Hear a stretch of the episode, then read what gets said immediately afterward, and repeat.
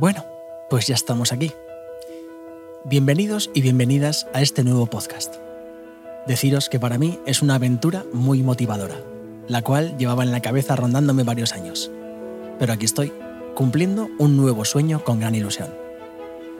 Antes de comenzar este primer podcast, me gustaría hablaros sobre mí. Nada, algo breve.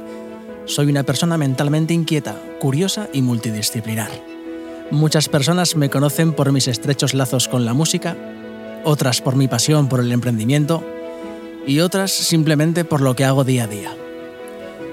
Hace unos 10 años más o menos comencé a practicar las técnicas de desaprender. Sí, esa palabra que tan de moda está, pero al mismo tiempo una tendencia que ya los filósofos clásicos practicaban y contemplaban hace más de 2500 años. No estamos descubriendo nada podría decirse que las personas afortunadas que conseguimos despertar tenemos la enorme suerte de poder reaprender. Pero para ello, antes debemos desaprender. De ahí nace el concepto mentes peripatéticas. Sí, personas con mentes pensantes que cuestionan diferentes afirmaciones de la vida mientras caminan.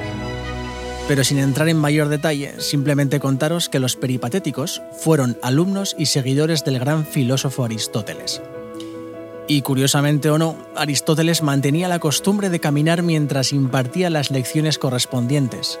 Y también puedo deciros que la palabra peripatético, etimológicamente hablando, deriva de peripatein, que significa caminar. Por lo tanto, dado que soy una persona que camina mucho por placer y a la cual le apasiona descubrir nuevas curiosidades, decidí bautizar este proyecto como Mentes Peripatéticas. Y mi única intención, más allá de entreteneros, que también está bien, es poder atizar vuestras conciencias con el fin de que despierten. También provocaros algo de pasión por descubrir cómo funcionan gran parte de las cuestiones cotidianas que nos rodean, ya que, en más de una ocasión, os sorprenderéis. Y cuando la sorpresa llega a nuestras vidas es que algo nuevo está ocurriendo. Y eso siempre será algo muy positivo.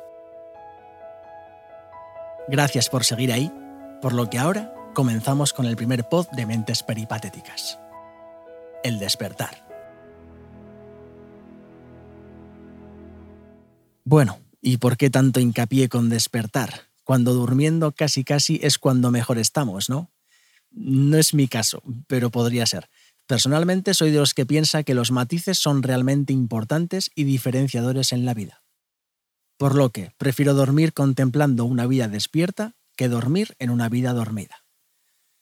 La conciencia es como el movimiento del pensamiento donde se genera la voluntad, el deseo, las emociones y los sentimientos. Ser consciente conlleva dolor, por eso es algo que evitamos. Significa vernos cara a cara con nosotros mismos con aquello que no queremos ver, que rechazamos, no tienes más que preguntarte cuántos temas de conversación evitas en tu vida o cuántas situaciones quieres evitar. Todo ello tiene un motivo claro. Otra cuestión es que conozcamos el motivo o no, pasemos de largo y sigamos viviendo la vida de una manera inconsciente, dormidos, vaya. Despertar a nuestra conciencia consiste en iniciar un proceso en el que nos vamos a sentir incómodos, ya que nos tendremos que alejar de todas nuestras ideas y creencias preconcebidas, haciendo un reaprendizaje para ampliar nuestra mentalidad, nuestras perspectivas y creencias. No soy de los que piensa que las personas que cambian de opinión son volátiles. Probablemente nos hayan introducido ese concepto en la cabeza por cuestiones que tocaremos más adelante. Si cambias de opinión es porque habrás pensado o contemplado varias posibilidades en torno a esa creencia que tenías. Es algo bueno que no te engañen ni te engañes. Encuentra tu verdad dentro de todas las opciones. Infórmate, lee, escucha, equivócate. Y después llegará la luz. Que no Dios, o quizás sí para algunas personas. Es mucho más sencillo, sin lugar a dudas, permanecer en la ignorancia de quienes somos, echando la culpa al resto, que ponernos frente a frente con lo que somos y hacemos, para así poder plantear soluciones. Es una cuestión de vagancia mental, fundamentalmente es algo vivencial, de aceptar el presente. Además, podemos elegir si vivir engañados toda nuestra vida o dar un paso al frente y buscar la verdad. Anda, y ahora que acabo de decir esta frase, me viene a la mente otra muy poderosa. La verdad os hará libres. De nuestro amigo Jesús de Nazaret. un buen hombre, sabio y con pasión por repartir amor. ¿Qué sería de este mundo si todos hubiésemos seguido su mensaje? En fin, que me voy del hilo. La libertad para el individuo soberano es la verdad. Y para llegar a la verdad necesitamos conocimiento. Y para llegar al conocimiento necesitamos despertar la curiosidad, amigos y amigas. Apagad vuestras televisiones, invertid tiempo en unos buenos libros y conversaciones y pensad en cómo veréis el mundo cuando realmente, paso a paso, vayáis descubriendo la verdad. Resumen y conclusión. Nietzsche decía, la libertad es la voluntad de ser responsables de nosotros mismos. ¿Y con esto qué quiero decir? ¿Que tenemos lo que merecemos y somos lo que hemos querido ser? En un porcentaje amplísimo, sí, dado que dejo un margen para el principio de incertidumbre.